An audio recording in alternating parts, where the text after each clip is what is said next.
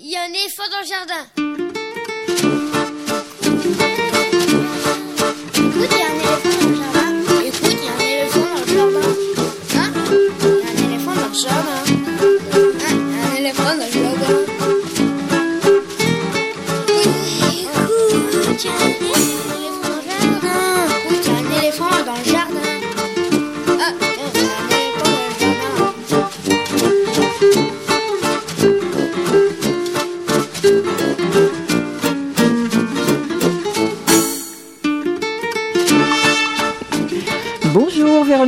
Au micro pour l'actualité culturelle des enfants, petits et grands, en Ile-de-France.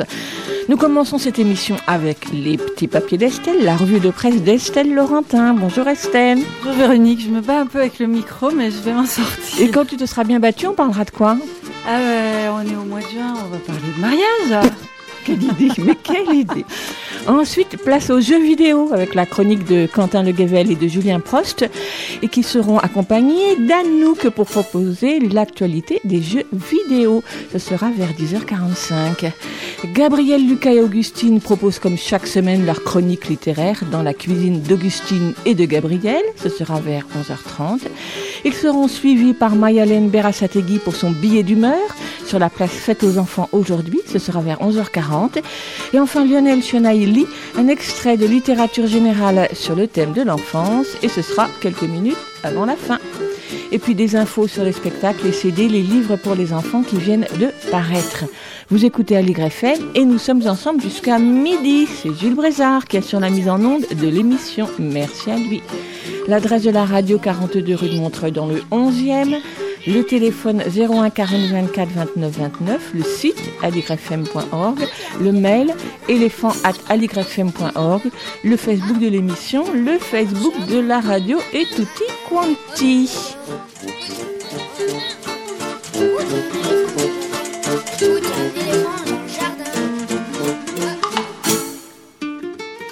La chanson d'éléphant du jour, c'est celle de Roger Cactus, le souriceau et l'éléphante, extrait de son CD Vente folie, sorti en 2013. Visiblement, on aime bien dans les chansons pour enfants apparier les éléphants et les souris. Pourtant, de nombreuses études ont montré que non, les éléphants n'ont pas peur des souris et que non, les éléphants ne montrent aucun intérêt particulier pour les souris. Mais les légendes ont la vie longue. On écoute donc Le souriceau et l'éléphante de Roger Cactus.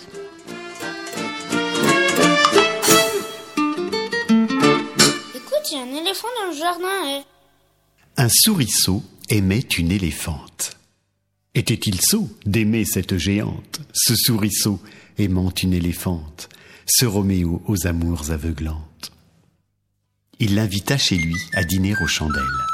À son trou de souris se présenta la belle, mais problème de taille, se dit notre éléphante, juste un petit détail, impossible que j'entre. Le souriceau, la pensant trop pudique, dit je suis sot. Allons faire un pique-nique. Il lui dit Allez bien, faisons le tour du monde, allons main dans la main, voir si la terre est ronde. Mes problèmes de poids, puisque notre éléphante, en pensant à l'exploit, lui semblait hésitante. Le souriceau lui répondit Qu'importe, monte sur mon dos, il faut que je te porte. Un souriceau aimait une éléphante, était-il sot d'aimer cette géante, ce souriceau, au bras d'une éléphante qui riait du aux amours encombrantes.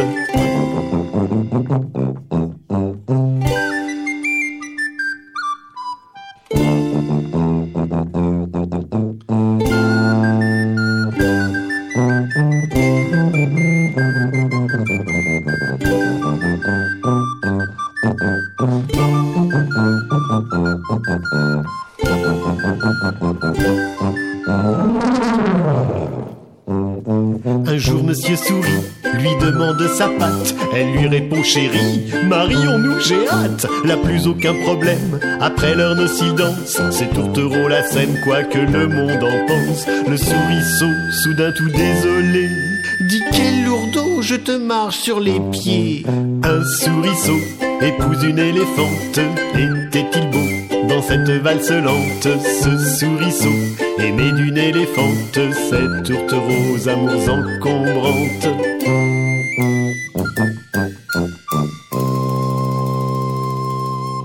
Ce qu'ils firent ce soir-là ne nous regarde guère, cachés dessous les draps, peut-être qu'ils ronflèrent, ce n'est pas notre problème, juste une histoire d'amour, entre une pachyderme et son petit balourd. Un sourifant est né un peu plus tard, mi-éléphant et à moitié bizarre. Un souriceau aimait une éléphante, là bien au chaud, dans son lit de géante, ce souriceau aimé d'une éléphante, cette tourtereaux amours évidentes. Ils vécurent très heureux, comme dans toutes les fables, et ils eurent beaucoup de petits monstres adorables.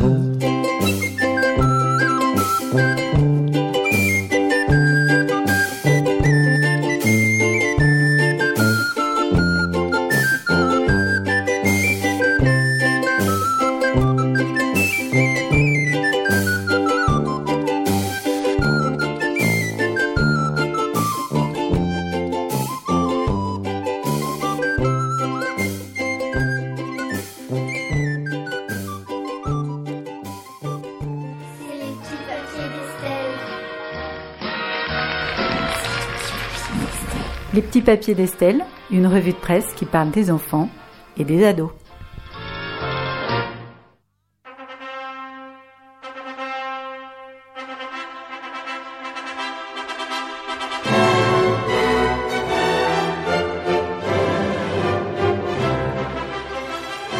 On va pas faire trop long. Oh non, hein, oh non, sur la marche s'il te plaît. Alors quand tu penses mariage, Véronique, est-ce que tes cheveux se dressent Oui, sur ta tête oui, de féministe oui, intraitable oui, oui. Oh ben moi je pensais que t'imaginais peut-être attendri la mariée suitée de charmants bambins endimanchés qui se cramponnent maladroitement à sa traîne, non? Non, ça ne me dit rien du tout, là. C'est pas ton Non, non, je, je reste ferme sur mes positions. Alors on reste ferme parce que quoi qu'il en soit, le mariage reste un contrat. Passé entre deux personnes qu'on imagine consentantes, mais ce n'est pas toujours le cas. Et c'est une enquête de l'UNICEF publiée le 6 juin dernier qui dénonce 115 millions de garçons mariés durant leur enfance à travers le monde. Ben voilà, ça concerne pas que les filles. Les toutes premières estimations sur les garçons mariés portent le nombre de mariages d'enfants dans le monde à 765 millions. Les médias ont fait écho à cette enquête dont on retrouve les résultats commentés dans Libération, La Croix, l'édition belge de Paris Match qui décidément a l'air beaucoup mieux que la française, la Libre Belgique, etc.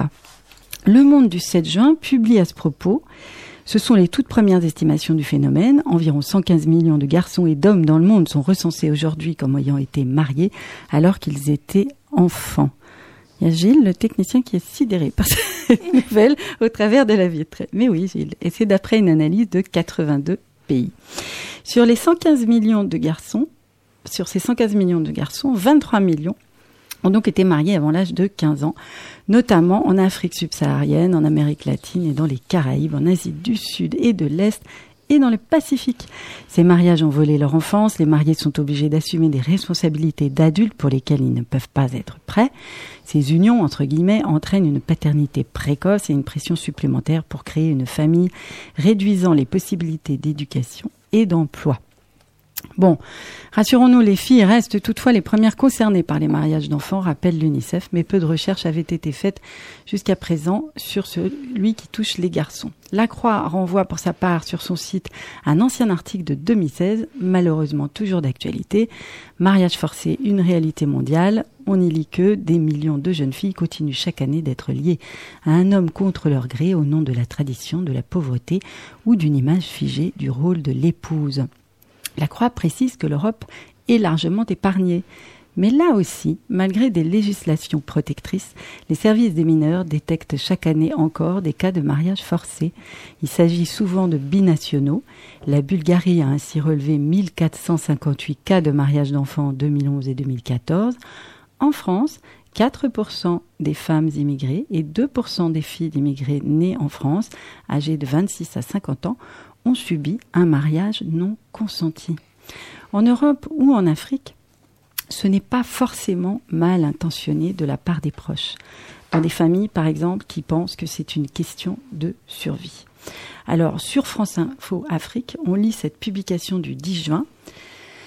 Ça se passe au Malawi. Alors le Malawi, au cas où, comme moi, vous ne sauriez pas exactement où c'est, ça se trouve dans le sud-est de l'Afrique, près du Mozambique.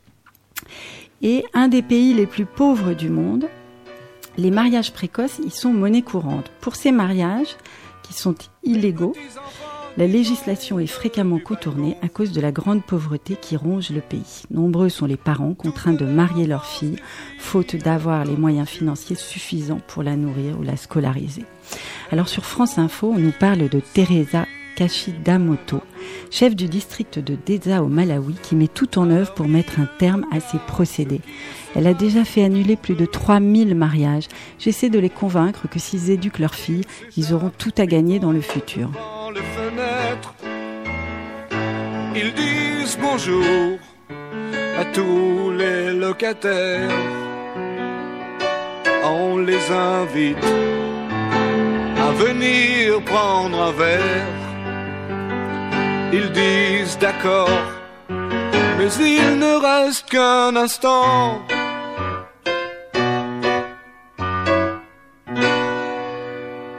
Donc les petits enfants tombent des balcons, euh, disait Bachung. Alors elle a du pain sur la planche, la courageuse chef de district. Mais je termine quand même sur sa détermination et puis une lueur d'espoir. Alors une petite lueur, pas de folie, pas de révolution pour l'instant, mais la tendance est à la baisse sur tous les continents grâce au progrès de la scolarité, au recul de la pauvreté et à une prise de conscience des autorités. Véronique, je vais te proposer de changer radicalement de sujet pour terminer sur un truc un peu plus fun, un peu tendance. Un conseil de lecture pour les ados, ceux qui sont pas mariés, qui mènent une vie d'ado et peuvent se cultiver et découvrir le monde. Il s'agit de la publication d'un nouveau magazine spécial ado sur l'agroécologie. C'était annoncé le 7 juin par Terre Solidaire qui publie ce nouveau mag et propose d'y faire découvrir l'agroécologie à des adolescents, de leur donner envie d'agir, de les sensibiliser à la solidarité internationale. Ça s'appelle Bouge ta planète avec un premier numéro qui porte sur l'agroécologie dans l'Afrique des Grands Lacs alors c'est plutôt un support pédagogique qu'un grand public et c'est à destination des 11-15 ans. Je l'ai pas lu ce premier magazine, mais il présente notamment Moi Mini, une jeune fille de 17 ans qui habite à l'est de la République démocratique du Congo cet endroit où on marie pas mal les filles contre leur gré. Mais elle, apparemment, ça ne lui est pas arrivé. Elle a même pu accéder à une parcelle de terre sur laquelle elle cultive des légumes pour subvenir à ses besoins. Alors pour en savoir plus, on va sur le site ccfd-terre au singulier.org. Et puis on a commencé mariage. Alors on va terminer mariage. Ah, on va plutôt terminer, j'y tiens pas tant que ça, non mariage, avec bien sûr les paroles de Boris Vian. C'est Vous mariez pas les filles, chanté par Michel Arnaud en 64. Merci Estelle.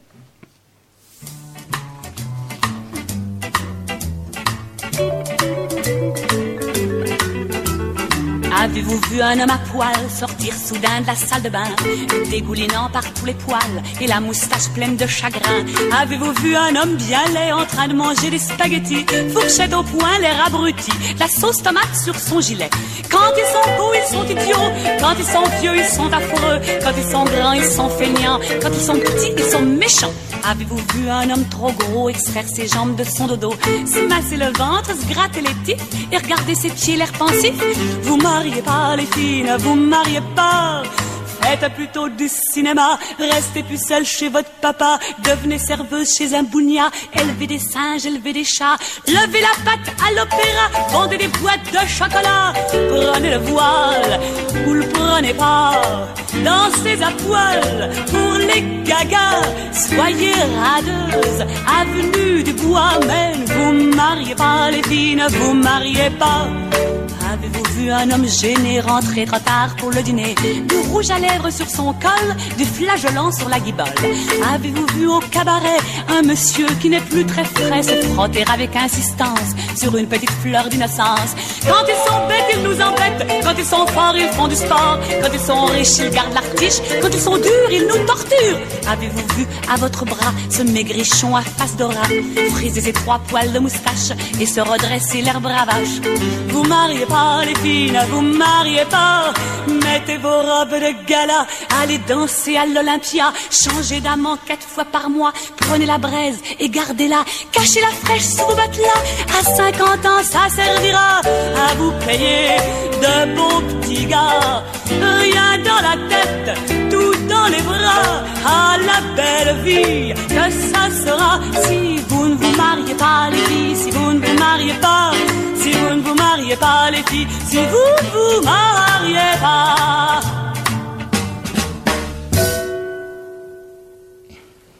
À l'YFM 93.1, écoute, il y a un éléphant dans le jardin. C'est le moment de la chronique jeux vidéo, donc avec Julien Prost et Quentin Le Guével. Je crois accompagné, mais non, ce n'est pas ni l'un ni l'autre qui rentre dans le studio, un certain monsieur Monsieur Jean-Eudes. Jean-Eudes. Oui, alors euh, je, je dois avouer que je suis assez ravi de venir aujourd'hui, puisque j'entends en plus que moi qui viens parler un peu de l'art traditionnel ce matin, on parle du mariage dans des termes assez peu éloquents, je dois tout de même en convenir, et ça me fait plaisir du coup de venir pour incarner une voix qui apporte tout de même un- une certaine, un certain standing à cette émission. Comment ça Mais sur vous Sur- n'êtes vous êtes pas trompé. Non, bien, c'est là où vous faites le truc avec les, les jeux vidéo, c'est ça? Oui, c'est ça. Alors c'est bien ça, c'est bien ça. On peut d'ailleurs, je crois, lancer le, le petit euh, générique. Après les fées, les trains ou les panoplies d'indiens, voici venu le temps des robots et de la conquête du cosmos. Les contes ne peuvent plus être que de science-fiction et on s'approprie la télévision grâce aux jeux vidéo. Relégués au grenier les fées sans doute, mais l'informatique et la vidéo, eux, ne feront que prendre une place de plus en plus grande au fur et à mesure que la télématique envahira notre société. Jean-Eudes, donc. Oui, donc bonjour. Comme je disais, c'est Jean-Eudes, donc de l'ABIF, l'association des bibliothécaires investis pour la fin du ludisme éhonté. Euh, cette année encore, on a pu entendre sur ces ondes les sempiternels salamalek de bibliothécaires indignes à propos des euh, jeux vidéo. Euh, mais nous, nous savons la vérité. Il suffit d'ailleurs d'aller à la rencontre des vrais gens dans la rue euh, pour s'en rendre compte. J'ai donc réalisé un petit micro-trottoir pour avoir le sentiment des vrais Français à propos de cette épidémie. Euh, je commence avec un charmant jeune homme euh, d'une vingtaine d'années que j'aperçois en train de siroter un petit verre de Saint-Émilion en terrasse d'un bar de notre belle ville de Versailles. Bonjour mon jeune ami, je suis navré de vous déranger pendant vos vinicoles ablutions. Auriez-vous une opinion sur la pratique des jeux vidéo? Oui, eh bien moi je ne comprends que trop bien l'engouement de mes contemporains pour cette drogue irréelle. Les jeunes ont délaissé les vraies valeurs, celles de la tradition. On ne lit plus Montaigne, on ne va plus voir les tableaux de Delacroix. On préfère se vautrer dans la fange de ces jeux.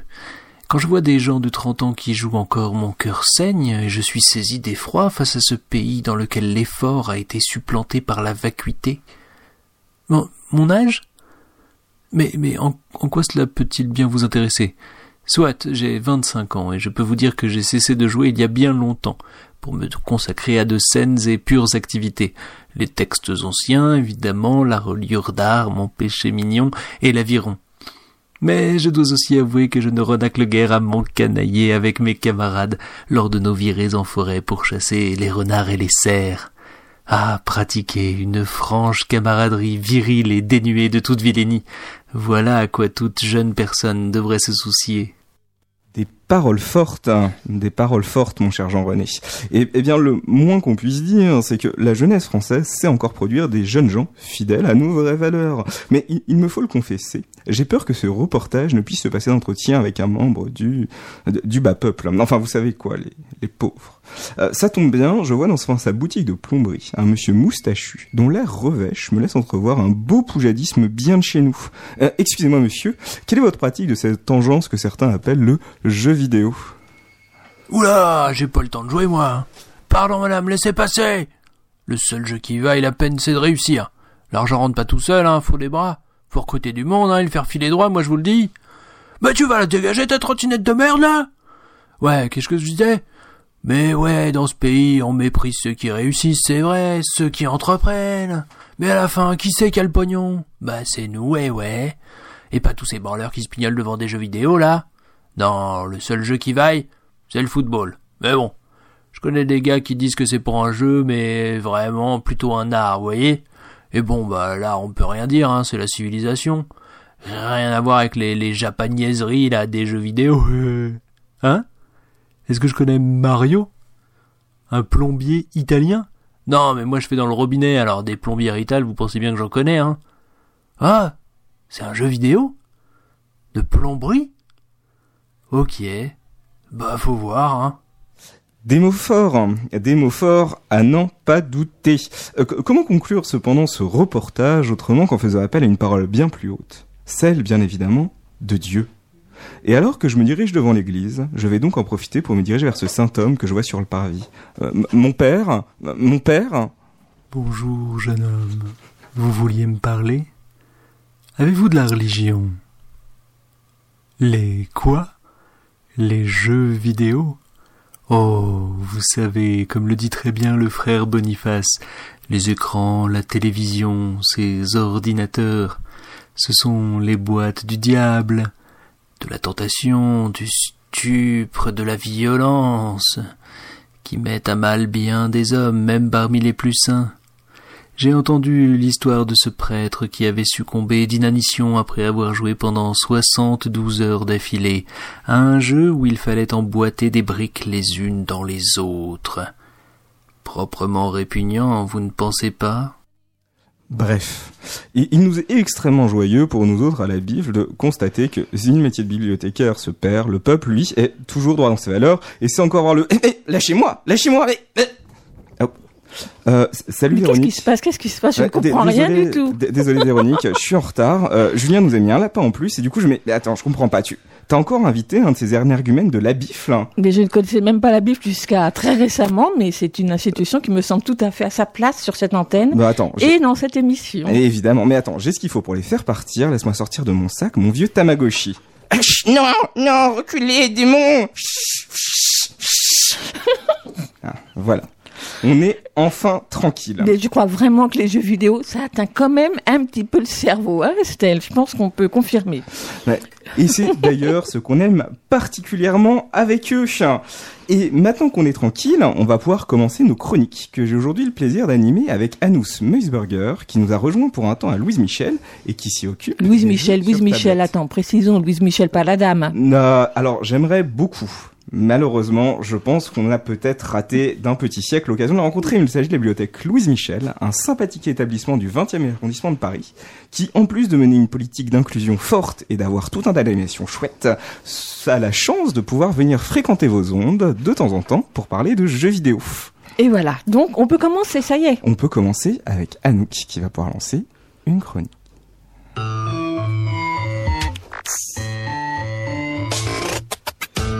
Here we are again. It's always such a pleasure. Donc bonjour à tous, commençons par un jeu incontournable pour moi du studio américain Valve, j'ai nommé Portal. C'est une licence de deux jeux jouables sur plusieurs plateformes, Linux, Mac, PlayStation 3, Mac, pardon, Windows et Xbox 360, sortis respectivement en 2017 et en 2011. Il est jouable à partir de 12 ans et ils sont disponibles chacun à 8,19€ sur Steam. On y incarne donc Shell, une jeune femme coincée dans un mystérieux laboratoire de la société Aperture Science. Elle est obligée de suivre une série de tests de plus en plus dangereux sur la surveillance de mon personnage préféré, la meilleure IA dictatrice pardon, de tous les temps, j'ai nommé GLaDOS. Supportant donc de moins en moins les commentaires acerbes de cette dernière et les conditions de plus en plus limites des tests, car oui, elle saute au-dessus de bains d'acide et se fait tirer dessus par des toiles mignonnes mais mortelles, Shell va donc chercher à quitter cet endroit et on va l'y aider. Donc l'ambiance générale est très travaillée avec des décors réalistes et une musique en accord avec l'intrigue. L'histoire est portée par un gameplay de qualité et novateur pour l'époque. En effet, on dispose d'un pistolet pouvant générer deux portails, un bleu et un orange, reliés l'un à l'autre. Il existe aussi des substances gluantes étranges qui permettent de sortir, soit de courir plus vite, soit de sauter plus haut. Bien les utiliser et bien placer les portails est nécessaire pour pouvoir passer au prochain test. C'est un vrai casse-tête par moment et notre conception de l'espace et de la physique est mise à rude épreuve. Est mise à rude épreuve, pardon. Il faut pas mal de patience et ne pas avoir peur de recommencer plusieurs fois pour trouver la bonne combinaison de portails. Le deuxième opus, quant à lui, s'offre, en plus de l'intrigue principale, une partie jouable à deux, où l'on incarne cette fois-ci deux petits robots très attachants. Ce mode multijoueur fonctionne à merveille, les stratégies à adopter sont de plus en plus élaborées et on ne s'en lasse jamais. Bon, on peut quand même facilement avoir envie de détriper son partenaire, mais dans la majorité des cas, tout se passe bien. Je me souviens avoir, en avoir beaucoup voulu à mon copain de m'avoir fait tourner très très très très vite entre deux portails pendant des heures pour me projeter le plus loin possible de la pièce et sortir de ce test. À la fin, j'en étais vraiment malade. Mais ça a marché, et c'est vraiment satisfaisant de réussir au bout du compte. Bon, ce qui est très chronophage et pas vraiment utile, mais totalement addictif, ce sont les petites accolades ou emotes que l'on peut faire à son partenaire. Quel plaisir de se faire un petit câlin à la fin d'une étape, ou bien d'arracher la tête mécanique de son partenaire quand il nous a trop fait tourner en bourrique. Donc, ça s'appelle Portal. Et ça se joue sur. Sur plusieurs plateformes, donc PlayStation, Windows, Xbox, PC. On continue.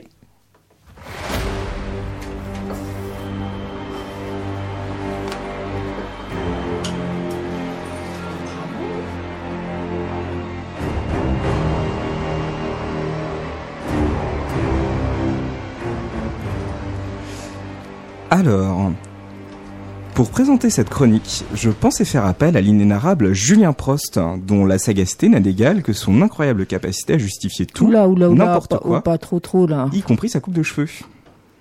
T'en fais beaucoup là. Je sais, je sais, mais il faut bien taper sur les absents, et c'est un de mes plaisirs principaux dans la vie. D'autant plus que Julien n'est pas là avec nous ce matin, je me tourne donc vers Anouk. Anouk, me voici donc devant toi avec une question. Quel est le meilleur moyen d'enseigner une leçon à de jeunes enfants? Oula, hum, j'imagine avec beaucoup de patience, beaucoup d'attention. Raté La réponse était pourtant évidente.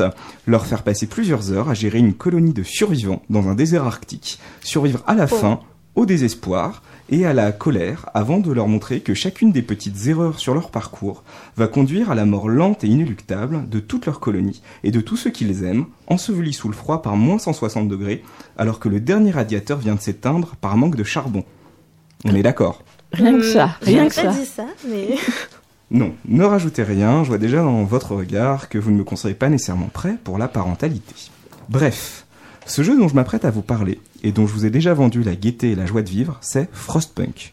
Et laissez-moi vous dire que le Winter est sacrément coming et qu'il est prêt à en découdre. Frostpunk, c'est un RTS, Real Time Strategy, soit un jeu de stratégie en temps réel. Ah, j'attendais quand même le mot français. Attention Véronique, j'ai je vu suis dans là. ton regard. Oui. hein, Voilà. L'enjeu pour vous, gérer une petite colonie de survivants, échappés d'un Londres post-apocalyptique où le froid a ravagé toute civilisation. Il vous faudra euh, leur trouver un abri, un toit, de quoi les nourrir et surtout leur donner l'espoir de survivre à l'apocalypse. Bref, une forme de Brexit Simulator en un peu moins désespérant. Car c'est là toute la force du jeu. Beaucoup de jeux de gestion de ressources s'arrêtent à un simple besoin pour le joueur de dépenser efficacement des ressources, donc, et de s'assurer que ses moyens de production peuvent répondre à ses besoins. Ici, il s'agira aussi de donner à cette colonie de l'espoir et de traverser toute une myriade de choix moraux et surtout leur lot de conséquences. Prenons un exemple. Dans ma première partie, j'ai décidé d'instaurer le travail des enfants dans des mines de charbon. Normal. Encore un point en faveur de mon accession à la parentalité, à n'en pas douter. Sur le court terme, donc, un léger gain de productivité. Sur le long terme, un grand mécontentement de la population et, quand la situation se calme un peu, des enfants malades et fatigués auxquels je ne peux plus offrir une éducation qui me permettrait pourtant d'en faire des ingénieurs et des médecins et de répondre plus efficacement aux nouvelles problématiques. Et autant vous dire que des nouvelles problématiques qui vous tombent sur le coin de la figure toutes les 5 minutes, c'est un peu le mantra de ce jeu. Un autre choix très intéressant est qu'il se pense de manière extrêmement stratégique. Vous êtes en permanence dans une situation d'urgence et devez jongler entre la moitié de vos citoyens qui meurent de faim, pendant que l'autre moitié meurt de froid, et que la troisième moitié, oui je sais, vous fait remarquer que votre choix de mélanger de la sueur dans les rations pour les faire durer plus longtemps n'était que d'un humanisme modéré. Dans tous ces cas de figure, parer au plus urgent sera toujours la mauvaise solution, car vous prêtez le flanc à un problème encore plus grave plus tard, que vous auriez pu prévoir, mais que vous avez choisi d'ignorer. Bref, il s'agit en permanence pour vous de garder votre calme dans la tempête, très littéralement ici, et de voir à long terme vos choix et les conséquences sur votre colonie. Il s'agit enfin pour vous, et ce jeu vous le fait habilement sentir, de voir jusqu'où vous êtes prêt à vous compromettre dans des choix moralement délicats, et ce par pur utilitarisme. De fait, il vous est tout à fait possible d'instaurer une théocratie atroce, ou un État policier avec son lot de surveillance étatique, d'incarcération gratuite et de propagande d'État. Vous en tirerez quelques avantages immédiats. Et, quand vous triompherez enfin, un écran de fin vous félicitera pour vos succès, tout en vous demandant si vous n'y avez pas perdu plus que ce que vous y avez gagné. Oui, aussi subtil qu'un pic à glace.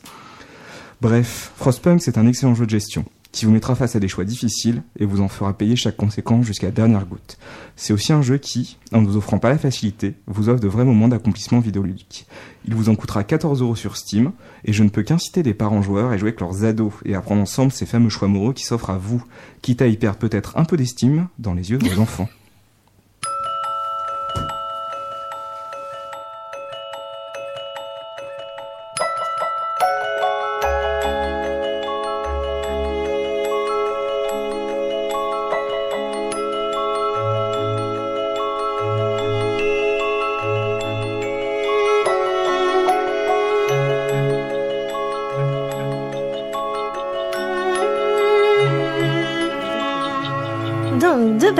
Personnages, deux destins, deux caractères. Tout autre genre, tout autre gameplay. Parlons à présent de Broken Age du studio américain Double Fine Production. Il est sorti en deux parties en 2014 et une en 2015 et il est à nouveau disponible avec les deux parties entières, heureusement parce que la première se terminait sur un gros cliffhanger horrible. On est mieux comme ça. Donc il est jouable sur ordinateur, Switch et iOS et il coûte environ 20 euros. Il traite de sujets délicats, excusez-moi, et il est donc jouable à partir de 12 ans. Ce jeu est un de mes récents coups de cœur. Le graphisme est magnifique, avec un style en 2D aux couleurs douces et chaleureuses qui dénote avec l'intrigue. La bande-son accompagne à merveille le joueur et les personnages sont touchants et atypiques. Avez-vous déjà rencontré un petit espace? Conversé avec un arbre traumatisé du genre humain à l'humour douteux? Ou encore essayé de philosopher sur un nuage avec l'ermite Army Lesbarbe Croyez-moi, ça vaut vraiment le détour.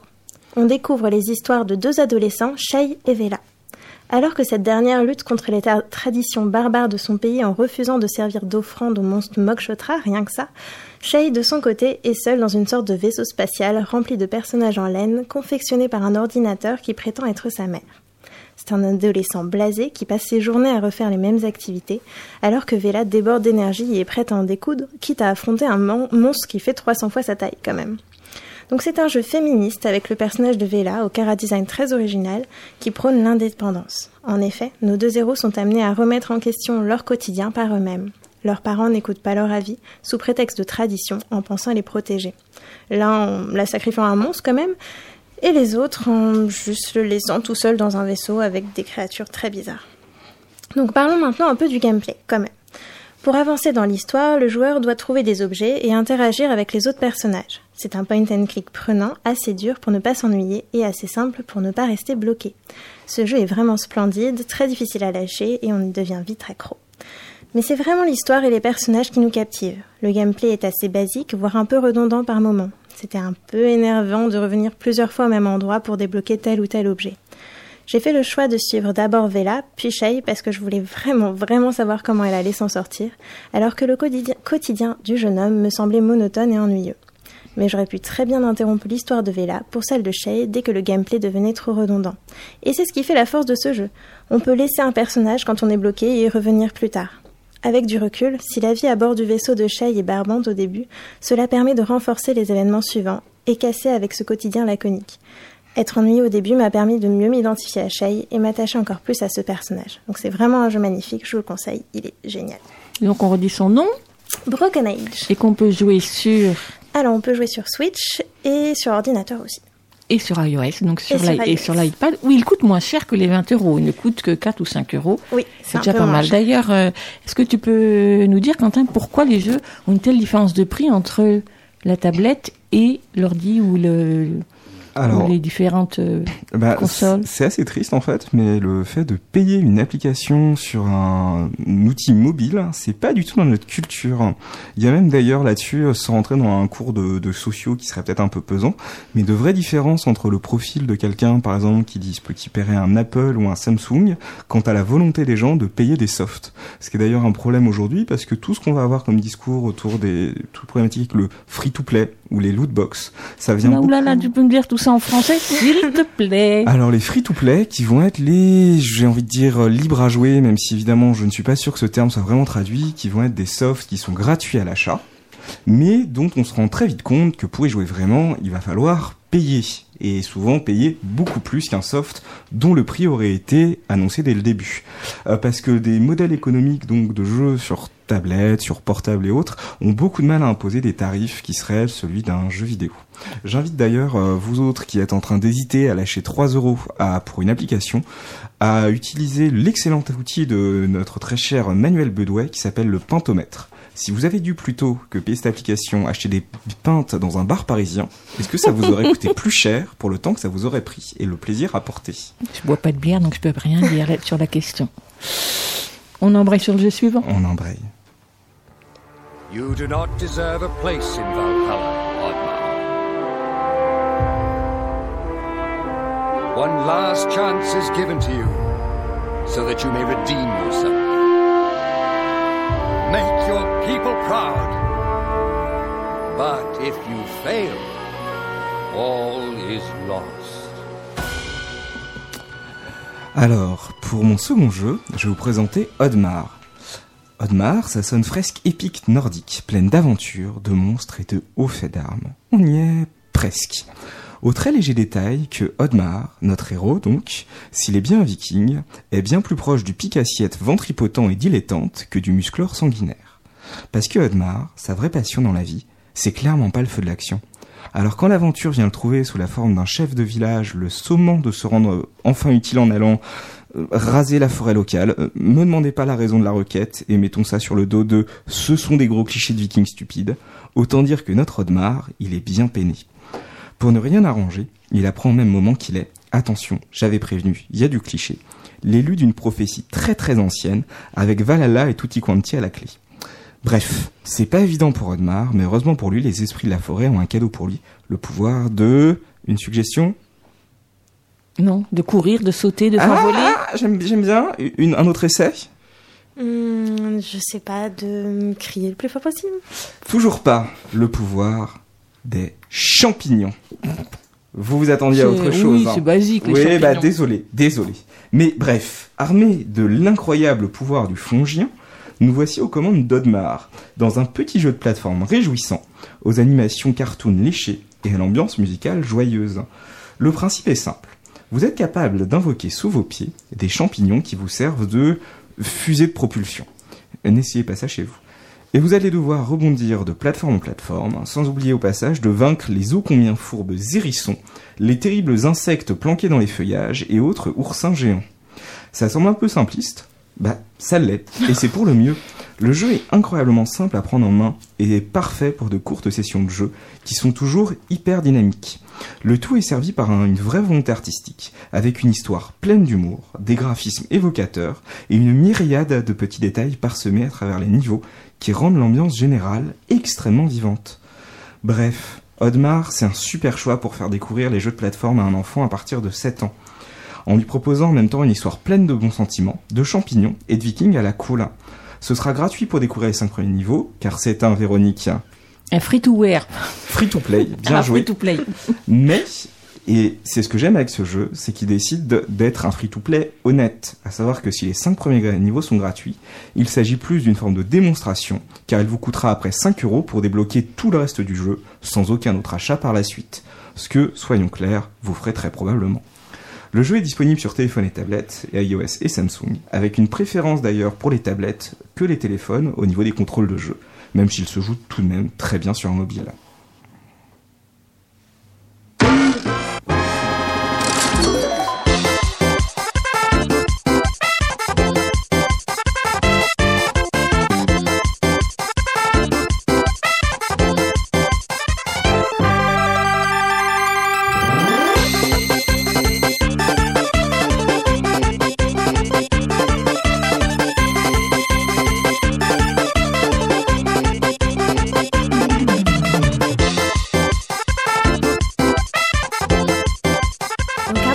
Maintenant avec Pico Nico des studios franco-britanniques indépendants Sectartub. Donc d'ailleurs je crois que c'est leur tout premier jeu. Il est jouable sur Nintendo Switch, Windows, macOS et Linux à 10,79€ seulement, jouable à partir de 5 ans. Donc le personnage que vous incarnez s'appelle Picou et c'est une petite créature rouge aux longues jambes, sans bras, à la démarche attachante. Sans parvenir à, s- pour parvenir à ses fins, excusez-moi, il peut utiliser ses belles gambettes comme des lassos, sauter, donner des coups de pied, mais attention d'ailleurs à ne pas en abuser. Taper sur les gens, c'est très mal. Déplacer des objets Je ou encore confirme. changer de chapeau. Car oui, dans ce jeu, le choix de votre couvre-chef a son importance. Le chapeau crayon vous permet de laisser libre cours à votre instinct d'artiste et redessiner le visage d'un épouvantail, et le chapeau arrosoir vous peut faire pousser de belles fleurs qui vous ouvrent de nouveaux horizons. Donc un mode coopératif est également disponible. Picou est accompagné de Nico, une autre petite créature semblable, mais cette fois-ci orange. Le but est le même, faire les bonnes actions pour progresser sur la carte. L'envie de donner des coups de pied à son camarade est cependant très très forte. Ça ralentit légèrement la progression des joueurs, mais ça n'enlève en rien au plaisir de jouer, au contraire. C'est toujours très amusant de transformer un jeu tout mignon en ce improvisé. Donc à l'image de ses protagonistes, les décors sont colorés, simples mais efficaces, avec une musique toute mignonne. On se croirait plongé dans un album d'images jeunesse totalement conquis par ces personnages hauts en couleur. Le jeu est sorti en janvier dernier et fait déjà beaucoup parler de lui de par son humour décalé et son scénario très orienté. Car en effet, Picou cherche à contrecarrer les plans de Monsieur Sunshine qui va amasser toutes les ressources de l'île à, ses fins, à des fins personnelles. La scène d'introduction m'a d'ailleurs beaucoup plu. On y voit un petit bonhomme rose avec un chapeau haute forme, le fameux Monsieur Sunshine, qui nous propose via une publicité de nous débarrasser de choses qui ne nous servent pas, en échange d'argent qui dit gratuit. Bonjour la publicité mensongère. C'est un jeu de plateforme avec une histoire principale donc et plusieurs quêtes annexes, comme par exemple se sortir de Toastopia, le fabuleux mais dangereux monde du dieu des toasts. On découvre ce passage en voulant réparer le toaster d'un villageois. C'est assez amusant. Ce jeu est surprenant et très efficace. J'ai joué avec une amie et cette dernière a lâché la console au moment où l'on découvre un mignon petit caillou qui veut jouer à cache-cache. On a passé le début du jeu à pousser ses camarades rocailleux et là tout d'un coup il se met à parler et à interagir. Les développeurs jouent un peu avec les codes de ce type de licence. Chaque personnage ou élément de cet univers a son importance, même les cailloux, les fantômes et les marchands de poterie. Petit clin d'œil ici à Zelda. Dans cette fameuse licence, on passe notre temps à casser des vases pour essayer d'avoir de l'argent. Et ici, on entre dans un magasin de poterie, donc, et on peut tout casser sans avoir de l'argent. Et au final, le vendeur nous dit assez tristement, bah, c'est peut-être le destin d'une poterie d'être cassée. Donc j'ai vraiment apprécié les différents niveaux de lecture de la narration et des dialogues, et c'est toujours plaisant de voir la révolution d'un petit être contre le géant capitaliste. Vive la révolution. Vive la révolution, c'est le titre du jeu, c'est donc. C'est Picunico. Et ça se joue Et ça se joue donc sur euh, iOS, sur Switch et sur ordinateur, c'est possible aussi. On lance sa dernière chronique de La jeu. dernière.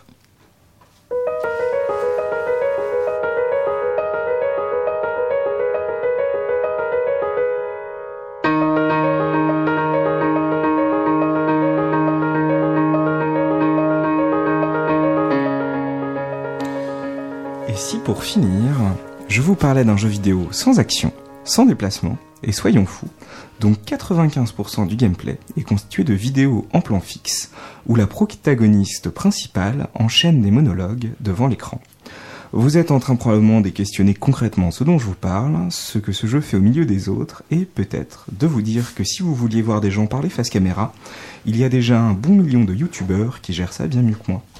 Oui, sauf que là, on va parler, en toute simplicité, d'un chef-d'œuvre.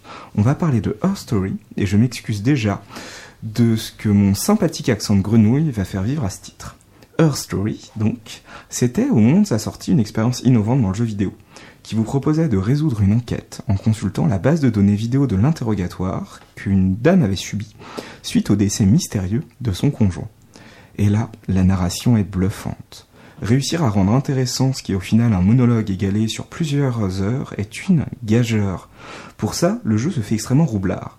Des myriades d'indices sont à découvrir dans telle ou telle expression, dans les vêtements portés par la protagoniste, dans des réactions complètement anodines, mais qui, quand on les questionne un peu, revêtent soudain un sens beaucoup plus profond.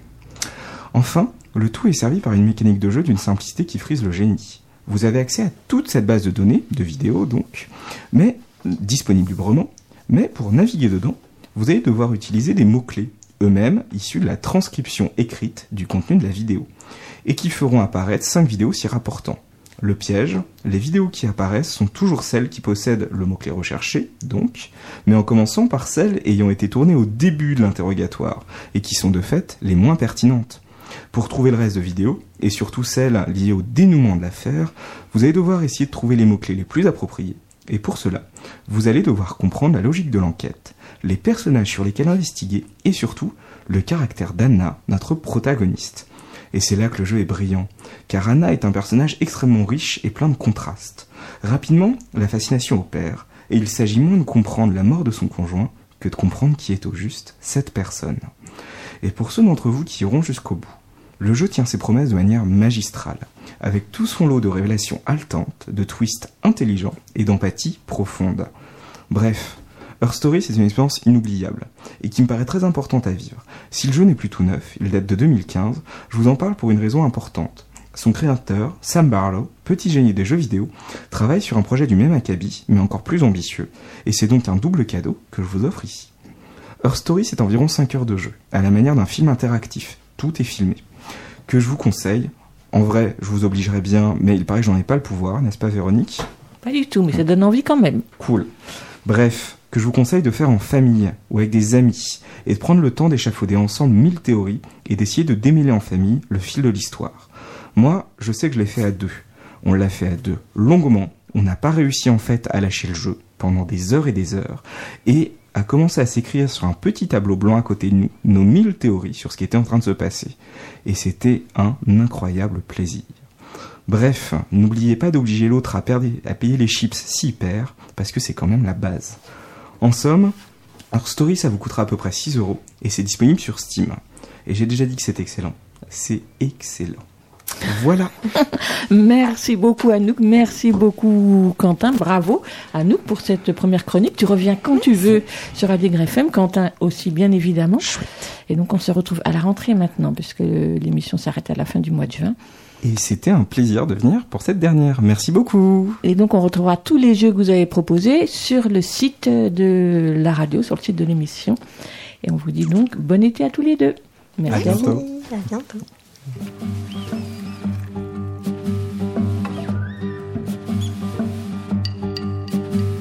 Baloubé, baloubé, oh bae, oh bae, oh ba diana diana. Baloubé, oh baloubé, oh bae, oh bae, oh ba diana diana. Baloubé, baloubé, oh bae, oh bae, oh ba diana diana. Baloubé, baloubé, oh bae, oh bae, ba Ça y est, je suis girafe. Vous avez vu les animaux? Je peux tutoyer les oiseaux. Je peux souffler sur les nuages.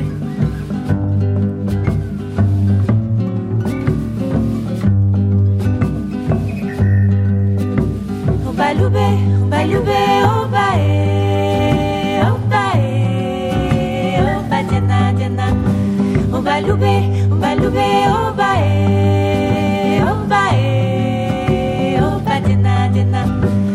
Bae, oh bae, oh ba diana diana. Oh baloubé, oh baloubé, oh bae, oh bae, oh ba diana diana. Je suis girafe.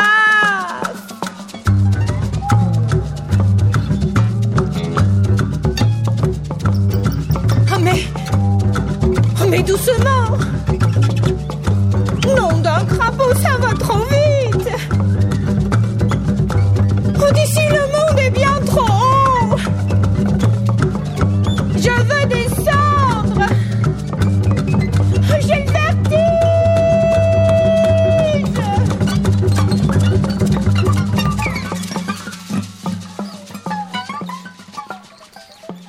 À l'UGRFM 93.1, écoute, il y a un éléphant dans le jardin, au balubé par Moira Conrad, extrait de Le Crapaud au Pays des Trois Lunes, un conte musical édité en livre CD au label dans la forêt, édité l'été dernier. Depuis plusieurs années se déroule à Montreuil au mois de juin le festival Vox, initié par la librairie Folie d'encre et plus précisément par son ancien responsable, Jean-Marie Ozanne. Un peu partout dans la ville, ce festival fait la part belle aux lectures à voix haute, réalisées entre autres par des comédiens, à des ateliers, à des rencontres, pour les adultes comme pour les plus jeunes. Cette année, le festival prend de l'ampleur et devient salon en s'associant aux éditeurs de livres audio pour proposer Vox, le salon du livre audio, qui se déroule toute cette semaine et plus particulièrement ce week-end, toujours à Montreuil. Cela se passe à la mairie, dans la mairie, où une quinzaine de maisons d'édition de livres audio, mais aussi des studios d'enregistrement ou des plateformes d'écoute exposeront et vendront leurs dernières publications audio. Ils proposeront également un certain nombre d'animations, pas loin de 50, spectacles, jeux, stations d'écoute, lectures en tout genre. Il faut dire que ce secteur de l'édition semble être en pleine expansion. Les adultes écouteraient de plus en plus lire sur leur téléphone, dans le métro par exemple, mais pas seulement. Quant aux enfants, on le sait depuis longtemps, ils aiment toujours autant écouter des histoires, et s'ils ont depuis longtemps délaissé la cassette ou le disque vinyle, le MP3 n'a pas encore totalement pris la relève du CD. Le salon se déroule vendredi, samedi, dimanche, de 10h à 18h30 dans la mairie de Montreuil, au métro du même nom. L'entrée est gratuite, mais il faut demander et télécharger les billets d'entrée sur le site. Je n'ai pas très bien compris pourquoi, mais bon. Le site, c'est donc salon-livre-audio.fr. Parmi les spectacles les lectures particulièrement destinés aux enfants, j'ai noté un concert de Zazafa dimanche à 18h pour chanter des chansons extraites des livres CD Tous Métis, souvent plébiscités dans cette émission. Moira Conrad pour son conte musical que nous venons d'écouter, Le crapaud aux trois lunes. Ce sera dimanche à 11h30. Pascal Parizeau pour son dernier spectacle de chansons Mort de rire, sorti en livre CD chez Didier Jeunesse le mois dernier. Et c'est donc dimanche à 15h. Et aussi une lecture musicale et dessinée de Loin de Garbeau avec son auteur, Sigrid Baffer, son illustratrice, Nathalie Fortier, et quelques-uns des musiciens et chanteurs de ce spectacle et livre CD, édité par les éditions des et que nous vous avons souvent fait entendre dans cette émission. Il y aura également des lectures d'albums en musique, des contes, entre autres par Muriel Bloch, des enregistrements publics de livres lus, etc. Vox, le salon du livre audio, c'est donc à découvrir ce week-end à Montreuil. Et parmi les éditeurs présents au salon Vox, il y aura les éditions utopiques, créées et animées par les auteurs et illustrateurs Didier Jean et Zad, qui se sont lancés dans l'aventure éditoriale en 2009, d'abord pour éditer leurs propres livres, puis vite rejoints par d'autres créateurs. Aujourd'hui, le catalogue d'utopiques est riche d'une trentaine de titres, des albums surtout centrés sur des histoires de famille et plus largement de relations humaines. Et à noter, ce n'est pas rien aujourd'hui, que leurs livres sont imprimés en France. Parmi tous ces livres, il y a une collection d'albums audio il était une voix, sept titres à ce jour, des contes musicaux dont Didier Jean assure le plus souvent la création musicale, comme c'est le cas pour ah ça, j'y avais pas pensé. Écrite et racontée par le conteur Ludovic Suliman. Une histoire de solidarité entre un vieux monsieur, un grillon, une poupée et d'autres personnages encore. Illustré par Bruna Assis Brasil. C'est un album qui est apparu à la rentrée dernière. J'aurais bien aimé vous faire écouter l'histoire en entier, mais elle dure 17 minutes. C'est un peu long. Alors je vous propose d'en écouter un large extrait quand même et on commence par le début. C'est donc à ça, je n'y avais pas pensé, par le conteur Ludovic Suliman, accompagné de Didier Jean, Alban, Billonnet et Daniel Jean au chant. Et c'est aux éditions Utopiques. Sur la Terre, il y avait une ville immense. La nuit pleine de lumière, le jour pleine de bruit, le jour, la nuit pleine de vie, pleine d'immeubles aussi. Dans ces centaines d'immeubles, il y avait des milliers d'appartements en haut, en bas et au milieu. Chaque appartement était fermé à clé, en haut, en bas et au milieu. Derrière ces milliers de portes fermées à clé, il y avait des millions de gens fermés à clé, en haut, en bas et au milieu. Chaque soir, ces millions de gens regardaient des milliers d'écrans d'infanti-télévision qui s'amusaient à les amuser ou à leur faire peur. Soyez prudents, il fait froid. Alerte jaune, alerte orange, alerte rouge. Attention, le vent, danger de pluie. Attention, les jeunes. Risque de grippe pour les vieux. Vague de mauvais temps, vague de migrants, vague d'attentats. Attention à tout, tout le temps.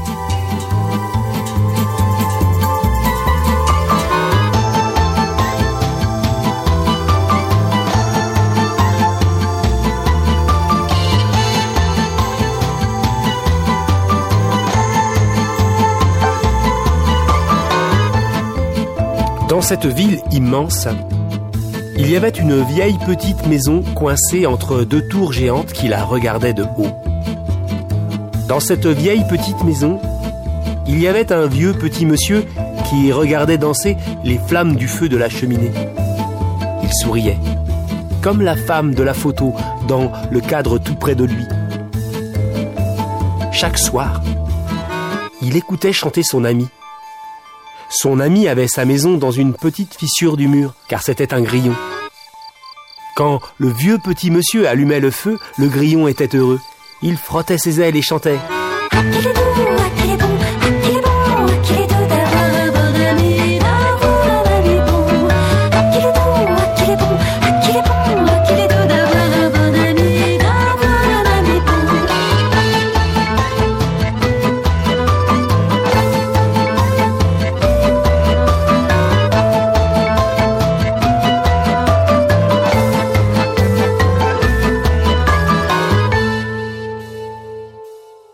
Cela est bien mignon et ne mérite sans doute pas notre attention. Les gens heureux sont sans histoire.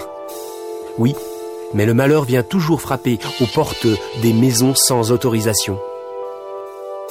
Le malheur a frappé à grands coups à la porte de la vieille petite maison à l'aube du lendemain. Le vieux petit monsieur a ouvert et devant lui, il y avait un gros bonhomme en costume noir, accompagné de deux uniformes en policier. Quand le gros bonhomme a parlé, sa bouche était pleine de mots pierres qui cognent. Puis, il a brandi un papier sous le nez du vieux petit monsieur. Ordre d'expulsion. Bien sûr, le vieux petit monsieur en avait déjà reçu des courriers avec accusés de réception. Des gens étaient même venus le voir pour lui parler gentiment et lui expliquer qu'on allait le déplacer dans un endroit parfait où il serait très bien. Mais pour le vieux petit monsieur, l'endroit parfait, c'était sa maison. C'était lui qui l'avait construite. C'était là qu'il avait vécu avec sa femme et ses enfants, là où il avait tous ses souvenirs. Le gros bonhomme a fait rouler une avalanche de mots fer qui coupent. Oust Vous avez cinq minutes pour déguerpir Ah oui, ah, voyons hein.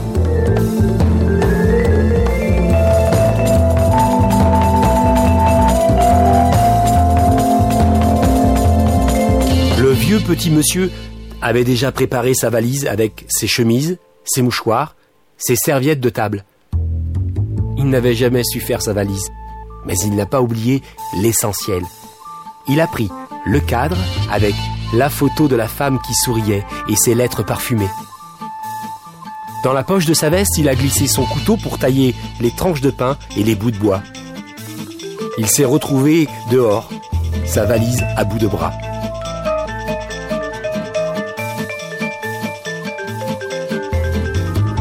Les tractopélosaurus et les bulldosaurus, avec leurs énormes mâchoires d'acier, n'ont fait qu'une bouchée de la vieille petite maison.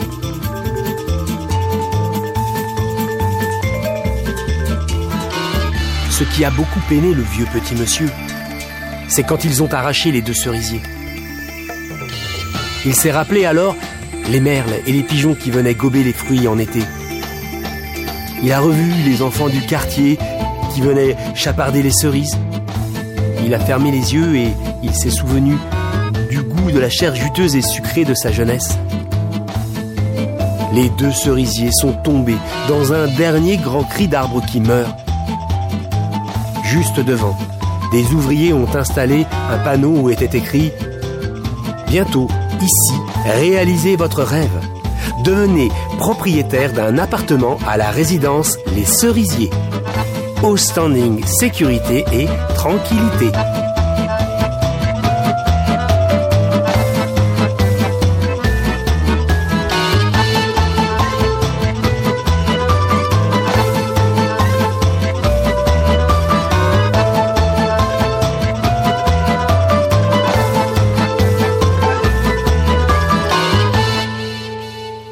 Monde est cruel. De telles choses arrivent tous les jours et personne n'en parle dans les journaux, car c'est comme ça après tout. On ne va pas pleurer pour si peu. Mais quand même, le vieux petit monsieur, avec le dessus de son pouce, a écrasé une larme qui menaçait de couler au coin de son œil gauche. Il allait partir sur ses jambes tremblantes quand il a entendu une toute petite voix. Cri, cri. C'était le grillon. Cri, cri. Qui va me protéger? Maintenant qu'il n'y a plus de maison Le vieux petit monsieur s'est gratté la tête, geste qui marquait chez lui le signe d'une intense réflexion. Ah ça, j'y avais pas pensé. Il a posé sa valise en cuir, clic et clac. Il l'a ouverte, en a sorti un mouchoir et une serviette. Avec le mouchoir, il a formé une boule très serrée qu'il a placée au milieu de la serviette et il l'a bien nouée. Puis, il a fait deux nœuds pour les bras, deux nœuds pour les jambes. Et voilà une poupée de chiffon, comme celle qu'il faisait pour ses enfants. Tiens, n'aie plus peur.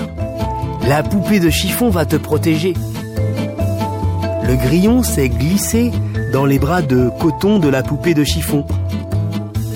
Mais la poupée a tourné sa tête vers le vieux petit monsieur et lui a demandé Et moi Qui va me protéger?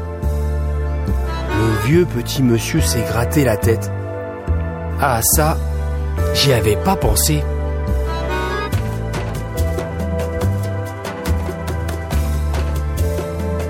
Le vieux petit monsieur a pris sa valise d'une main et de l'autre la poupée de chiffon avec le grillon.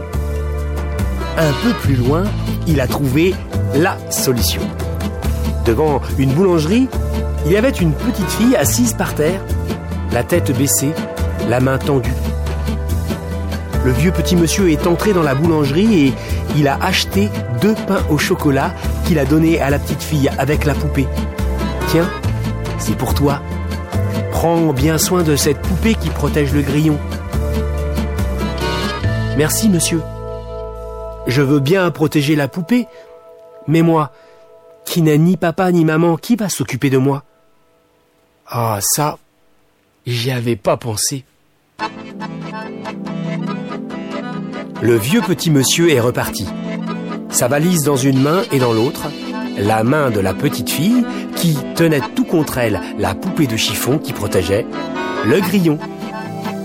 Encore plus loin, dans un parc, le vieux petit monsieur a trouvé la solution. Un homme, grand, grand, grand, un vrai géant, était étendu sur un banc. Le vieux petit monsieur a tapoté l'épaule du géant endormi. L'homme s'est redressé comme un fou en poussant des cris, en mettant la tête sous son bras, comme pour se protéger. Non, j'ai rien fait, j'ai rien fait, laissez-moi en paix. N'ayez pas peur, on ne vous veut pas de mal. Mais vous êtes grand, vous êtes fort. Alors, est-ce que vous pourriez protéger cette petite fille qui n'a ni papa ni maman Euh, je, veux bien.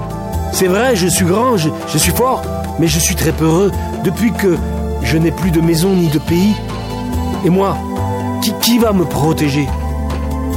Ah, ça, j'y avais pas pensé. Le vieux petit monsieur est reparti. Sa valise dans une main et dans l'autre, la main du géant qui tenait la main de la petite fille qui tenait tout contre elle, la poupée de chiffon qui protégeait le grillon. Ils ont marché longtemps, loin, très loin, très très loin. Et plus loin que loin, ils ont trouvé la solution.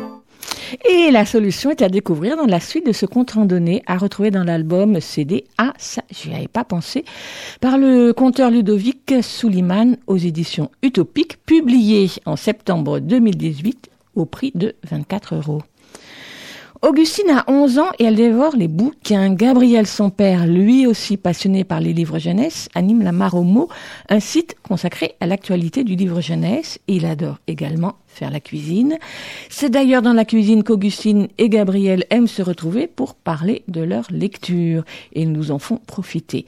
Voici dans la cuisine d'Augustine et de Gabriel une chronique mitonnée autour de la préparation du repas du soir.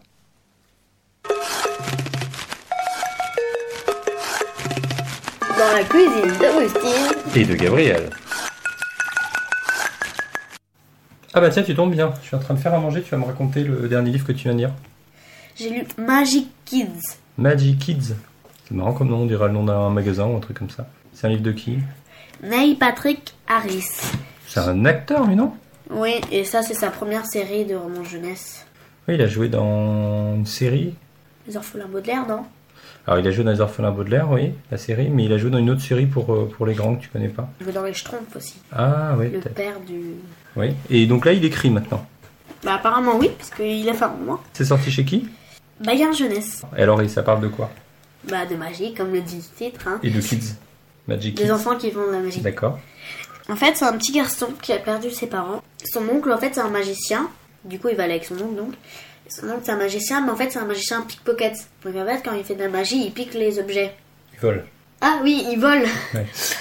Et donc voilà, au bout d'un moment, il en a marre, du coup, il va s'enfuir. Donc, il va monter dans un train et il va partir. Il va s'endormir. Au bout d'un moment, quand il va se réveiller, il va être, euh, arriver dans un village, un peu ville. Et en fait, il y a un cirque à ce moment-là. Donc, il se dit qu'il va aller voir. Et elle a l'air bien, cette ville. Et en fait, il va aller dans le cirque. Et lui, comme il connaît bien la magie et tout ça, en fait, ce cirque, il est spécial. C'était un peu dégoûtant à des moments parce que c'est genre euh, un cochon avec une tête de coq et tout ça. Et en fait, il va se rendre compte que c'est tout est truqué. Donc, c'est pas vraiment des vrais gens. Il y a genre Comme une femme araignée. Barnum. c'était pareil, c'était truqué. Il n'y avait pas réellement un squelette de sirène. Oui, il y avait une femme araignée, mais on voyait que c'était des faux bras et tout ça, un bébé musclé et tout ça. Et en fait, on voit que c'est totalement truqué. Et du coup, il va partir du cirque. Il se dit que le cirque n'est pas du tout bien puisque c'est truqué et tout ça. Mais quand il va sortir du cirque, il va être très fatigué, ça va commencer à être la nuit, donc il va se coucher. Mais comme il a nulle part où dormir, il va se coucher sur un banc autour du cirque. Et quand il va se réveiller le matin, il y a le directeur et ses clowns du cirque qui vont le trouver et vont le trouver en train de manger les choses que les gens jettent qui sont pas mangées mais fermées, genre des paquets de popcorn pas ouverts et tout ça. Il va lui demander de travailler pour lui. Lui ne va pas être du tout d'accord. Du coup, il va partir en bah, il va partir. Il va passer comme ça toute une journée du coup dans la ville. Bon, raconte peut-être pas tout. Oui. Et il va rencontrer un garçon qui lui aussi fait de la magie, mais en jouant du violon. Eux deux vont devenir très amis. Et hum, ce petit garçon va emmener donc euh, l'autre garçon dans une maison, que dans une maison euh, avec ses amis. Bon, tu me lis un passage pour voir à quoi ça ressemble? Leila les conduit vers la concierge, une dame très chic, vêtue d'un tailleur pantalon. Sa- Salut Queen, lance Leila en lui sautant au cou. Ça va? À merveille, une semaine trépidante. L'hôtel est au complet et tout le monde est surexcité à l'idée de voir le grand show de Bosso ce soir. On se demande ce qu'il va faire avec ce gros diamant. Peut-être le rendre encore plus gros? J'aimerais-on avoir son autographe et Leila d'une voix sarcastique en s'efforçant de ne pas faire la grimace. Papa m'a dit qu'il s'occupait de leur repas aujourd'hui. Tu sais à quelle heure? Bien sûr, c'est mon boulot, confirma la concierge. Monsieur Bosso et son équipe déjeuneront dans la salle Commodore à une heure. Mais tu peux essayer de les voir avant. Ils sont en train de se détendre à la piscine. Elle se pencha pour ajouter à voix basse. Surtout ne répète à personne que c'est moi qui te l'ai dit. Ils sont un peu à cran. Pas de problème, merci Queen. Leila entraîna la petite bande dans un coin du grand hall. Alors c'est quoi le plan? D'abord, opération camouflage, décréta Ridley, en désignant le sac de toile posé sur ses genoux qui contenait tous les accessoires de Monsieur Vernon. Puis, formation des équipes et action. Parfait, commenta Carter. On va reprendre ce qui nous appartient. Ok. Bah moi, hier soir, j'ai lu un, un roman de Marion Achard. Tu te souviens sûrement d'elle, on avait lu euh, Comment j'ai survécu à la sixième, ou euh, Je veux un chat et des parents normaux, oui. Échange caravane euh, pourri contre parents compétents, On etc. n'avait pas eu un autre nom dessus. Si on en a lu plein, plusieurs d'elles. C'est hyper drôle ce qu'elle écrit. Moi j'aime beaucoup, beaucoup, beaucoup. J'avais vraiment eu un coup de cœur pour, euh, pour cette autrice-là, et là j'ai lu un autre roman d'elle. Alors c'est beaucoup moins drôle. Mais j'ai quand même l'âge de le lire. Oui, oui, c'est un petit roman. ouais. Premier roman, oui, c'est à partir de 8-9 ans, je pense. Mais tu vas comprendre, c'est pas non plus très triste. hein. C'est l'histoire d'un petit garçon qui s'appelle Paul et qui un jour euh, il est au milieu de la cour et d'un coup il, il se sent pas bien, il tombe, il a une sorte de malaise. Il va aller à l'hôpital et à l'hôpital on va lui trouver qu'il a une, une maladie assez grave qui est euh, qui est le diabète. C'est Euh, du sucre, non? oui. Lui, c'est une forme de diabète assez, assez importante. Et donc voilà, ça va être l'histoire de ce petit garçon qui va apprendre à vivre avec cette maladie. Et puis, tous les phases par lesquelles on passe quand on a une maladie, en fait. La famille qui s'inquiète, sa mère en pleurs, le fait de devoir prévenir tout le monde, et puis le refus de, de la maladie. Mais il va aller à l'hôpital. Oui, il est à l'hôpital, il y a toute une période à l'hôpital. Il y, a, il y a des choses tristes hein, dans le roman, il y a des choses même assez tristes, mais pour son histoire à lui, c'est plutôt, plutôt positif et c'est vraiment comment euh, vivre en étant différent parce qu'il y a, il y a aussi d'autres personnages un peu différents et c'est un livre aussi sur la différence. Et par rapport à, à l'hôpital, je veux dire justement un passage où, après la sortie de l'hôpital, qui montre aussi justement euh, un peu la réaction des parents qui sont pas toujours tr- très bonnes vis-à-vis des enfants. Le jour de ma sortie d'hôpital, maman a décidé de prendre les choses en main. Elle m'a traîné derrière elle, à petits pas stressés, me présentant à tous ceux qui me connaissaient déjà. La boulangère, la bibliothécaire, le maître nageur, la dame de la circulation. Elle est même allée dire à mon entraîneur que j'arrêtais l'escrime pour quelque temps. Elle m'a emmené partout, réduisant à néant tous mes efforts d'autonomie. Il est diabétique, ne le laissez pas seul. M'enlevant le peu de dignité qu'on accorde à un enfant de mon âge. Il doit pouvoir faire pipi quand il veut, emplissant l'air de son anxiété. Et surtout, n'hésitez pas à appeler les pompiers, répandant autour de moi une ambiance inquiétante. S'il manque de sucre, il va s'évanouir. Ce jour-là, je suis devenu Paul, le diabétique. Pas Paul le bon en maths, Paul le nul en fleuret, Paul le timide ou Paul le bon copain. Non, j'étais Paul le diabétique, voire même le diabétique. J'ai compris que mon seul moyen de résistance serait de me laisser pousser la frange. Donc tu vois, c'est un peu comme dans ces autres romans, il y a toujours une petite part d'humour, c'est un petit peu décalé. C'est jamais plombant, quoi. C'est pas un roman vraiment triste. C'est-à-dire quoi, plombant? Plombant, ça veut dire que ça te met le moral à zéro. Et que, voilà. Plombant, comme avoir du plomb et comme ça, tu, tu vois, t'arrives plus à marcher. Voilà, je l'ai pas dit, mais c'est sorti chez Actes Sud Junior, comme ces autres romans, euh, comme ceux que je t'ai cités tout à l'heure. Ça se dit très vite. Tu veux le lire? Ouais, mais bien. Et tu me passes le tien? Oui. En échange?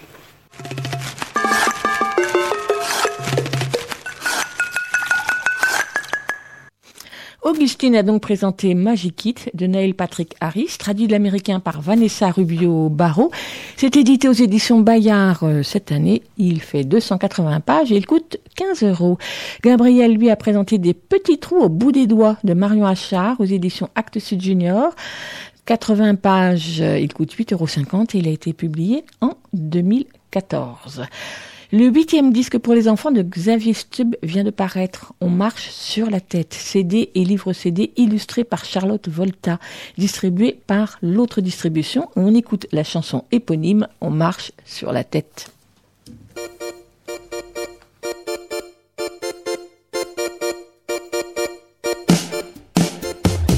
Depuis que la planète se réchauffe, un jour j'ai chaud, un jour j'ai froid.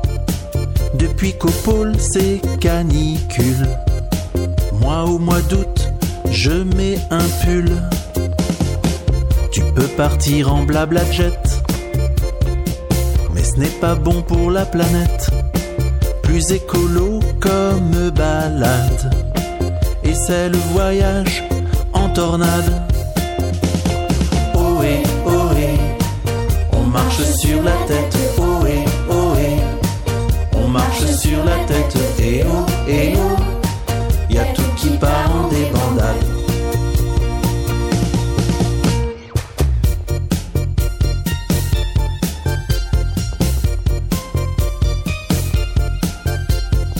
Certains n'ont vraiment rien compris. Participe au grand court-circuit. C'est pourtant simple le vrai discours. Parlez plutôt de circuit court. Et hop, un coup de micro-ondes. Sur mon soja du bout du monde. Parfois ce que j'ai dans mon assiette a fait le tour de la planète.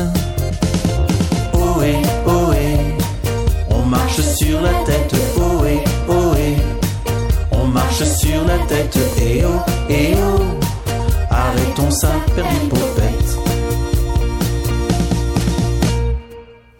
demain, je vois au fond plus de plastique que de poissons. Tirons sur le signal d'urgence. Pas voir sous l'eau des coins de France. Ohé, ohé, on marche sur la tête. Ohé, ohé, on marche sur la tête. Et oh, et oh, petit matelot. Et oh, et oh, petit matelot.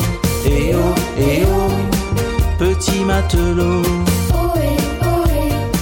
Petit matelot. Et oh, et oh, on est tous sur le même bateau.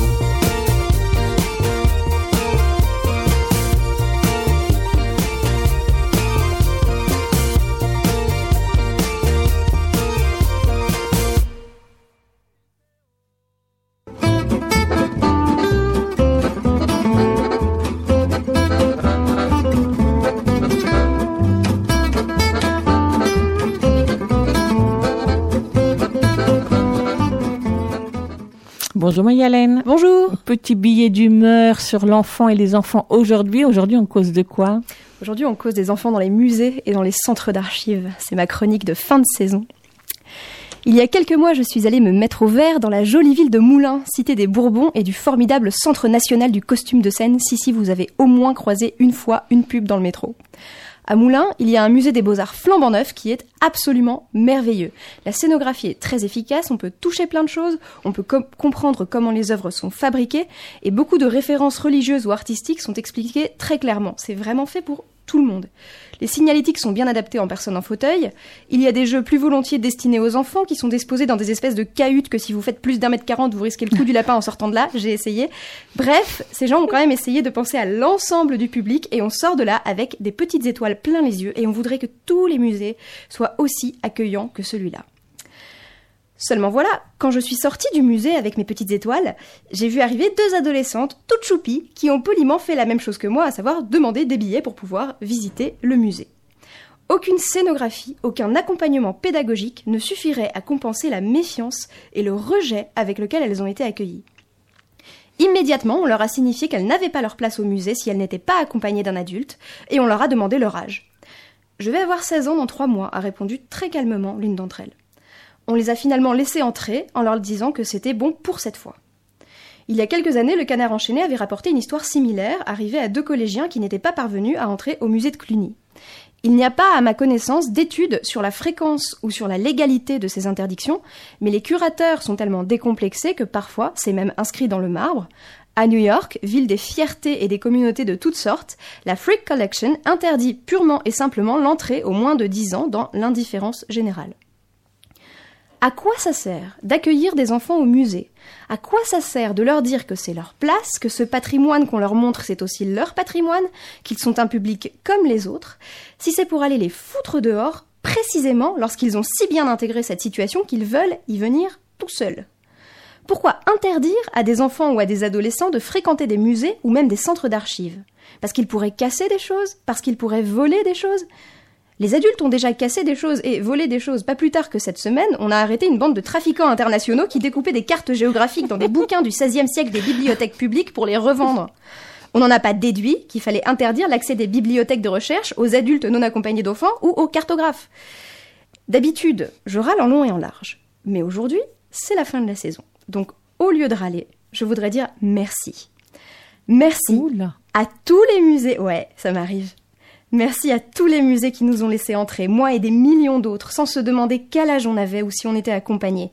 Merci à tous ceux qui emploient des gardiens pour aider les visiteurs, tous les visiteurs, à apprendre et à respecter les règles qui permettront aux générations futures d'admirer les mêmes œuvres que nous et peut-être d'autres œuvres plus incroyables encore. Merci de nous avoir laissé profiter d'un petit bout de la beauté du monde entre deux heures de cours. Merci d'avoir compris que devoir venir accompagner, pour celui dont la mère célibataire bosse comme quatre pour le nourrir, pour celle dont les parents ont décrété que c'était un truc de riche, c'est ne pas pouvoir venir du tout et que ce n'est pas juste. Merci à tous les archivistes qui tentent des liasses de documents à des personnes dont la tête dépasse à peine du comptoir, en se disant qu'ils auront peut-être un nouveau collègue dans 15 ans. Merci à tous ceux qui ont des préjugés, qui ont peur que cet enfant s'approche trop près du tableau, qui ont peur que cet adolescent déchire un bout de vieux papier, qui ont peur et qui font confiance quand même, parce que c'est grâce à cette confiance qu'on peut tous vivre ensemble et tous bien vivre ensemble. Merci à tous les enfants et les adolescents qui, tous les jours, ajoutent à la beauté et à la richesse du monde sans se borner aux limites que la société leur assigne. Merci à tous ceux qui ont su profiter de l'anonymat d'Internet pour apprendre et pour aider les autres. Merci à Aaron Schwartz, paix à son âme. Et si vous ne savez pas qui est Aaron Schwartz, googlez Aaron Schwartz.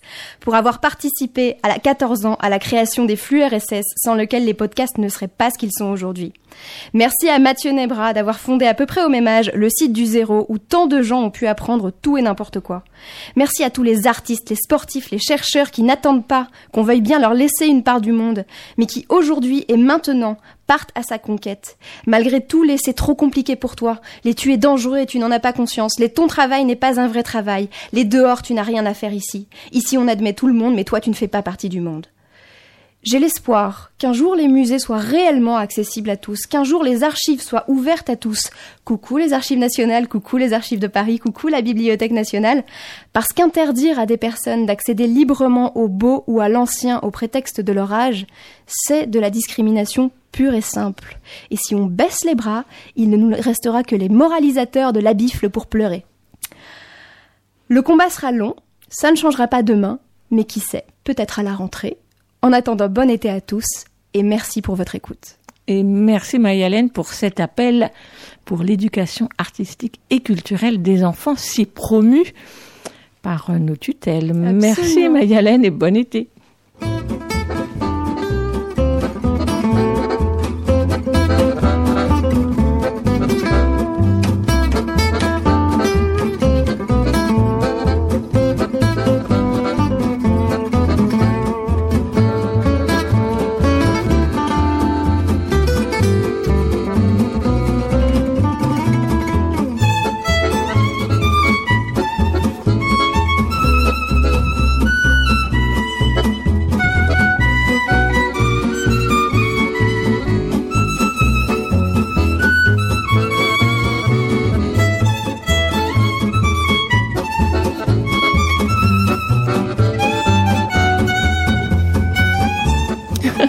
Et avant de retrouver Lionel Chenaille pour sa lecture d'un extrait de roman de littérature générale sur le thème de l'enfance, on écoute Yannick Noah chanter Donne-moi une vie.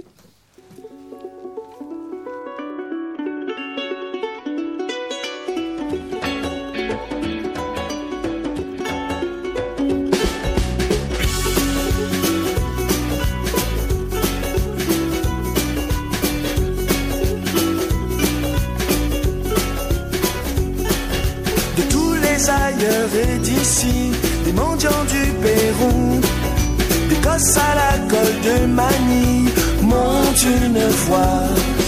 De Calcutta en Haïti, des sous-sols de Moscou, des filles consolent en Roumanie, une seule voix qui répète ça.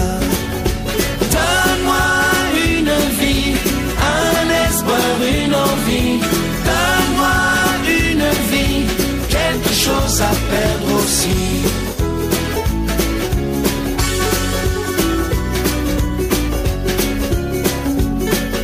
Du Darfour brûlant à Grozny, de décharges en égout, des gamins vendus de Bali montent une voix. De Gaza, d'Irak, d'Éthiopie, des enfants soldats de partout, de Kaboul, de celle qu'on oublie, une seule qui répète ça.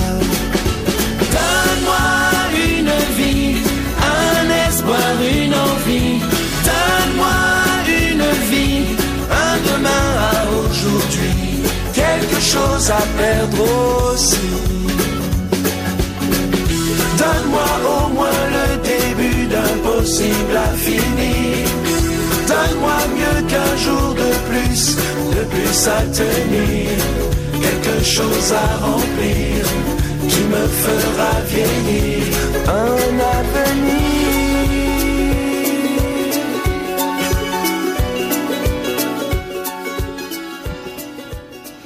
Bon, bon, bon, je suis désolée, je coupe Yannick Noah pour euh, laisser le temps à Lionel de faire sa lecture. Bonjour Lionel. Bonjour. Est-ce que j'ai choisi une bonne chanson? Et oui, Donne-moi une vie, euh, effectivement cette chanson de Yannick Noah qui parle de l'adoption puisque aujourd'hui j'ai choisi de lire un extrait d'un roman qui vient de sortir il y a très peu de temps qui s'appelle Je cherche encore ton nom. En fait, euh, ce n'est pas un roman, c'est un récit, pardon.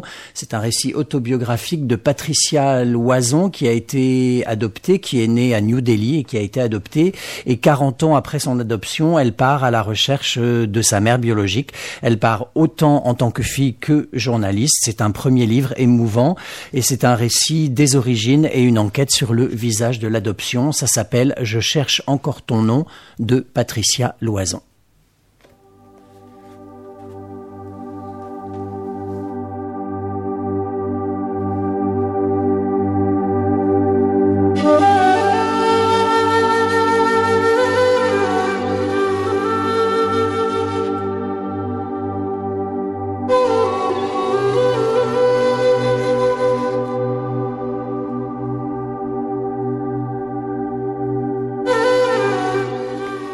Avant, lorsque l'on m'interrogeait sur mes origines, je répondais Je suis arrivé le 30 juillet 1971 à l'aéroport d'Orly. Je n'étais pas né, j'étais arrivé. Et jusqu'à mon accouchement, je m'en suis satisfaite. Mon arrivée était le début de ma légende, de mon histoire, celle d'une princesse indienne loin de son palais qui avait rencontré ses parents adoptifs dans un aéroport. Véritable conte, mon histoire possède aussi son livre, épais et recouvert de tissu rouge.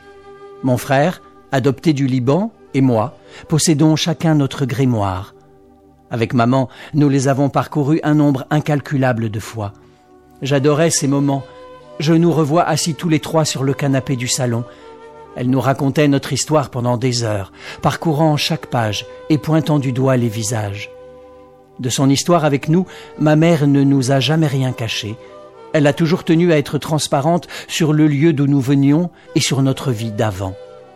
Dans l'album, entre le carton blanc rayé de fines lignes dorées et le film plastique autocollant, elle a pris soin de glisser toutes les photographies, du premier jour de ma naissance jusqu'à mes trois ans environ.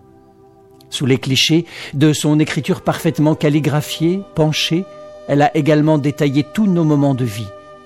Parfois encore, je l'imagine, consciencieuse, remplir toutes les légendes, comme un pied de nez aux années grises et vides sans nous. Sur la première page de mon livre, en haut et en lettres capitales, ma mère a écrit Toi, notre fille, à l'image de son amour pour moi. D'aussi loin que je me souvienne, pour elle, il n'y a jamais eu de débat. J'ai été sa fille tout de suite. Dès qu'elle a reçu le photomaton envoyé par les sœurs, première image de moi dans l'album.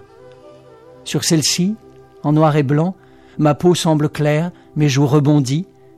Les yeux fermés, je porte une frange de cheveux noirs et de longs cils. On dirait presque que je boude. Tu as 25 jours, note maman sous la photographie. Nous te découvrons pour la première fois. En six mois, mes parents ne recevront de moi que ce portrait. Rien de la vie là-bas. L'orphelinat, les sœurs, les autres enfants, ma mère biologique. Rien. Juste ce petit carré de 4 cm sur 3, seule preuve de mon existence. Le récit en images saute de la mi-mars au 30 juillet 1971. À l'époque, pas de portable pour tout consigner en rafale. Il faut imaginer. Le départ de mes parents d'Épinay-sur-Seine, les préparatifs pour me récupérer à l'aéroport, le sac à langer, le couffin, une tenue de rechange, le biberon neuf, tout comme pour la maternité. Mon arrivée est programmée, tel un accouchement que l'on déclenche. Avant, bien sûr, il y a eu de fausses alertes.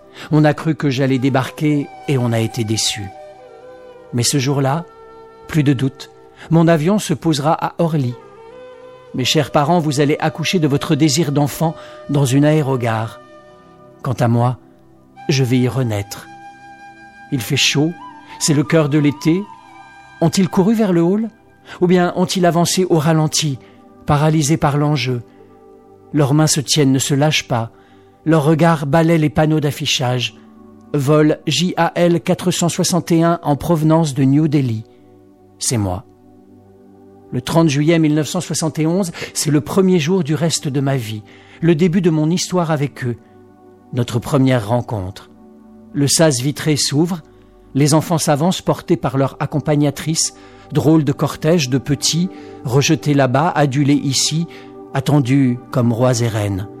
Les adultes courent vers eux, les bras se tendent, les larmes coulent.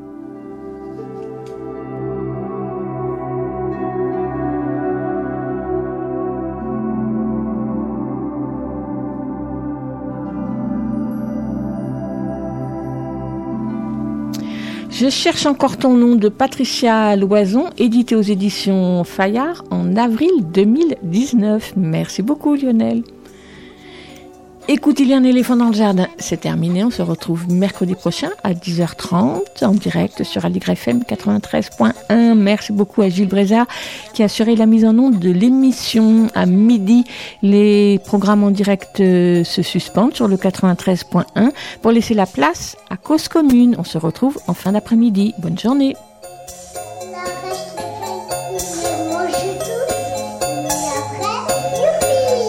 À la prochaine. Super. À la prochaine. À plus. À la prochaine. À plus. À la prochaine. À plus. À la prochaine. À plus. À la prochaine. À plus.